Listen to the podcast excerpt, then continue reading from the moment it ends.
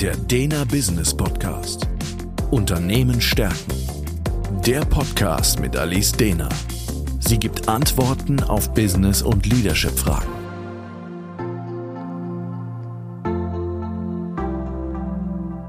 Herzlich willkommen zum Dena Business Podcast. Mein Name ist Alice Dehner.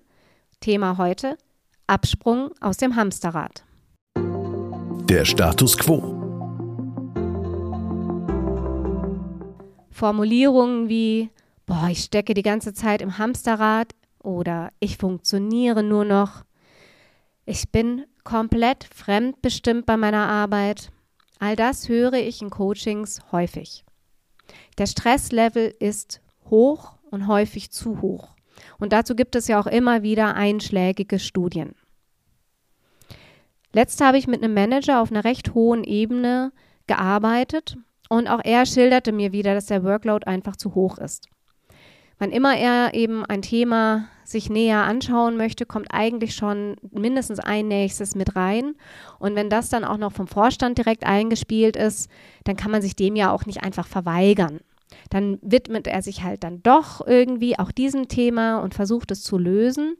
Und in 0, nix werden eben alle Stunden, die eigentlich der Erholung dienen sollten, wieder für die Arbeit genutzt und dabei wird das Ganze auch nicht besser. Die Arbeit wird nicht besser, weil der Erschöpfungsgrad schon viel zu hoch ist, um inhaltlich noch eine gute Arbeit abliefern zu können.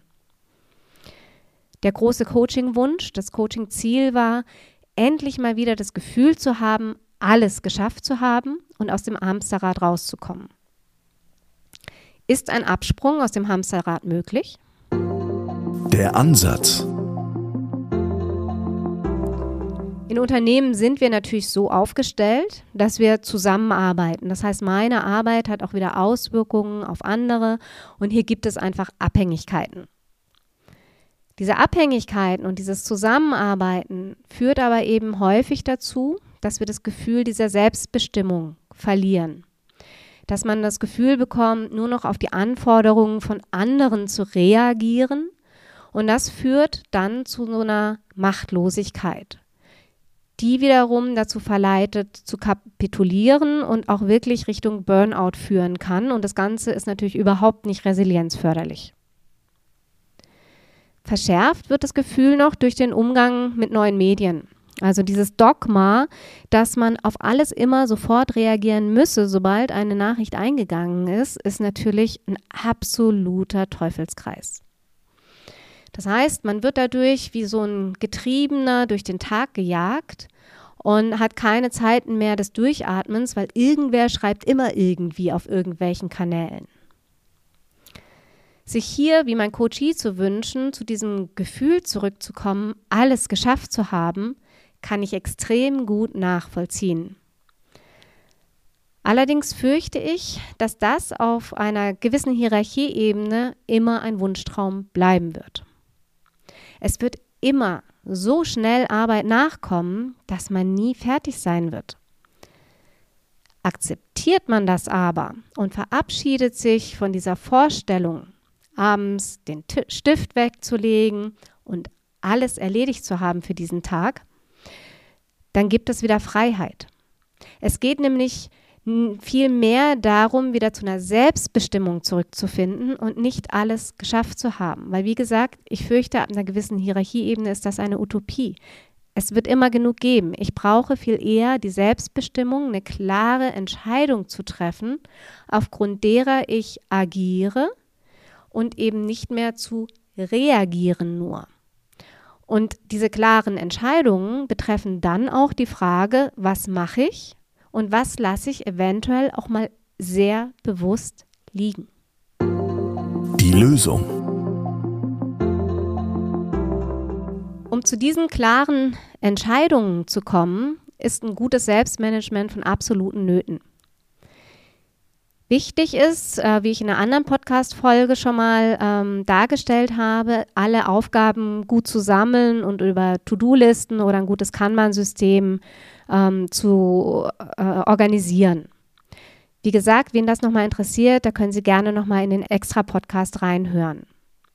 Der andere wichtige Baustein, um klare Entscheidungen wieder zu treffen und selbst zu agieren, ist dann eine gute Priorisierung. Was ich immer sehr hilfreich finde, ist die Idee von Covey oder äh, viele kennen es auch unter Eisenhower, diese Eisenhower oder Covey-Matrix. Das ist eine Matrix mit vier Feldern. Und das erste Feld, ähm, da fallen alle Dinge rein, die zum einen wichtig sind und dringend. Das zweite Feld, da fallen alle Sorten Dinge rein, die wichtig sind, aber nicht oder noch nicht dringend. Das dritte Feld, da sind Dinge drin, die für mich nicht wichtig sind, aber aus irgendeinem Grund dringend. Und im vierten Feld, Sie können sich jetzt schon denken, sind die Dinge, die weder wichtig noch dringend sind. Und sehr häufig haben wir das Gefühl, uns nur noch in diesem ersten Feld zu bewegen. Also das heißt, dass wir nur noch Dinge tun, die wichtig und dringend sind. Wenn das der Fall ist, dann sollte man sich seine Priorisierung unbedingt anschauen, weil dann bin ich nur noch als Feuerlöscher unterwegs und werde nur noch akute Brände ähm, gelöscht bekommen, kann aber niemals an diese Wurzel hingehen, wo läuft eigentlich was so grundlegend schief, dass ich nur noch Sachen habe, die wichtig und dringend zugleich sind. Denn wo wir unseren größten Teil des Tages eigentlich ähm, uns aufhalten sollten, ist in dem zweiten Quadrant, dem Quadranten, wo die Dinge zwar wichtig sind, das heißt, sind Dinge, die haben eine Relevanz, dass ich mich mit, mich mit ihnen befasse, sie sind aber eben noch nicht dringend. Und in diesem ersten Quadranten sollten wir maximal, äh, maximal 30 Prozent unserer Arbeitszeit ähm, äh, mit Aufgaben darin uns auseinandersetzen. Ist es mehr, dann ist es meistens aus diesem zweiten Quadranten rübergerutscht, weil ich dem zuvor zu wenig Bedeutung beigemessen habe. Und gerade Manager und Führungskräfte sehe ich immer wieder, dass sie auch sehr, sehr viel Zeit in dem dritten, mit Aufgaben aus dem dritten Quadranten verbringen. Das heißt Aufgaben, die eigentlich nicht wichtig sind, aber aus irgendeinem Grund dringend. Die werden oft dringend gemacht, weil eben eine Nachricht gerade spontan reinkam und ich sie sofort beantworten will. Sie werden dringend gemacht, weil jemand ähm, auf die Tube drückt. Aber wenn ich sie mir genau ansehen würde, haben sie für mein Fortkommen und für ähm, das Fortkommen meiner Abteilung, des Unternehmens und so weiter jetzt gerade eigentlich gar keine Wichtigkeit. Und so kann es dann passieren, dass man den ganzen Tag unglaublich gestresst, unheimlich viel macht und gleichzeitig in den Abgrund rennt, weil man sich mit den falschen Dingen beschäftigt hat. Der vierte Quadrant, das sind dann so die Dinge, die weder wichtig noch dringend sind. Das sind Sachen, die kann man durchaus mal machen, wenn man irgendwie schon sehr erschöpft ist und müde ist. Dann kann es gut sein, die Dinge mal sich auch anzusehen. Aber die können natürlich am längsten liegen bleiben. Und ich kann Ihnen natürlich nicht sagen, was in Ihrem Feld in welchen Quadranten fällt, aber sich bewusst mal damit auseinanderzusetzen, in welchen Quadranten gehören meine Aufgaben eigentlich? Und wie viel Zeit des Tages beschäftige ich mich mit diesem zweiten Quadranten, kann extrem hilfreich sein, mal rauszusondieren, was sollte wirklich ich machen, nämlich die Dinge aus dem zweiten Quadranten, und was sollte ich eventuell auch delegieren, das sind die Dinge aus dem dritten Quadranten. Das sind ganz klassische Delegationsaufgaben, die keine Wichtigkeit haben, aber aus irgendeinem Grund eine Dringlichkeit. Oder kann ich auch meinen Tag so gestalten, dass diese Dringlichkeit ein bisschen wegfällt, indem ich eben nicht so sehr auf äh, diese ganzen Nachrichtenflut so schnell reagiere. Diese Auseinandersetzung hilft schon, da mal für sich eine Klarheit über die eigene Priorisierung zu gewinnen und eben wieder bewusst auch Entscheidungen zu treffen, was mache ich, was mache ich jetzt und was lasse ich auch mal bewusst liegen. Ein zweiter ganz wichtiger Aspekt, um eben zu den bewussten Entscheidungen zu kommen und wieder mehr Ruhe und Selbstbestimmung zu finden, sind für mich die stillen Stunden. Ich sehe viele Manager, die unheimlich getrieben eben durch diesen Tag gehen und immer von außen ansprechbar sind und dadurch eigentlich nie Zeit haben, sich in Ruhe mit irgendwas zu beschäftigen. Und was ich da immer ans Herz lege, ist, stille Stunden einzurichten. Und zwar nicht dann, wenn die Stunden sowieso still werden, weil alle anderen im Unternehmen schon nach Hause gegangen sind und dann diese berühmte Ruhe einkehrt, sondern die stille Stunde sich sehr bewusst zu einer Zeit zu nehmen, wo ich in einer guten Verfassung bin, wichtige Themen anzupacken. Also wo es in meinen Biorhythmus gut reinpasst.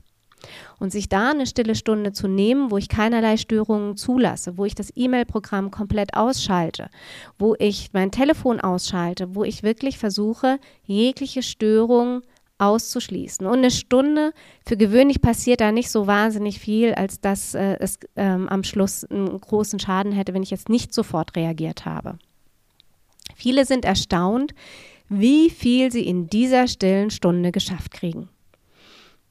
Und das bringt sehr häufig dann auch wieder eine extreme Entspannung in den restlichen Tag, wenn man da diese Quadrant 2 Aufgaben, die wichtig sind, aber noch nicht dringend, dort gut abgearbeitet hat. Weil dann rutschen sie auch nie in den ersten Quadranten.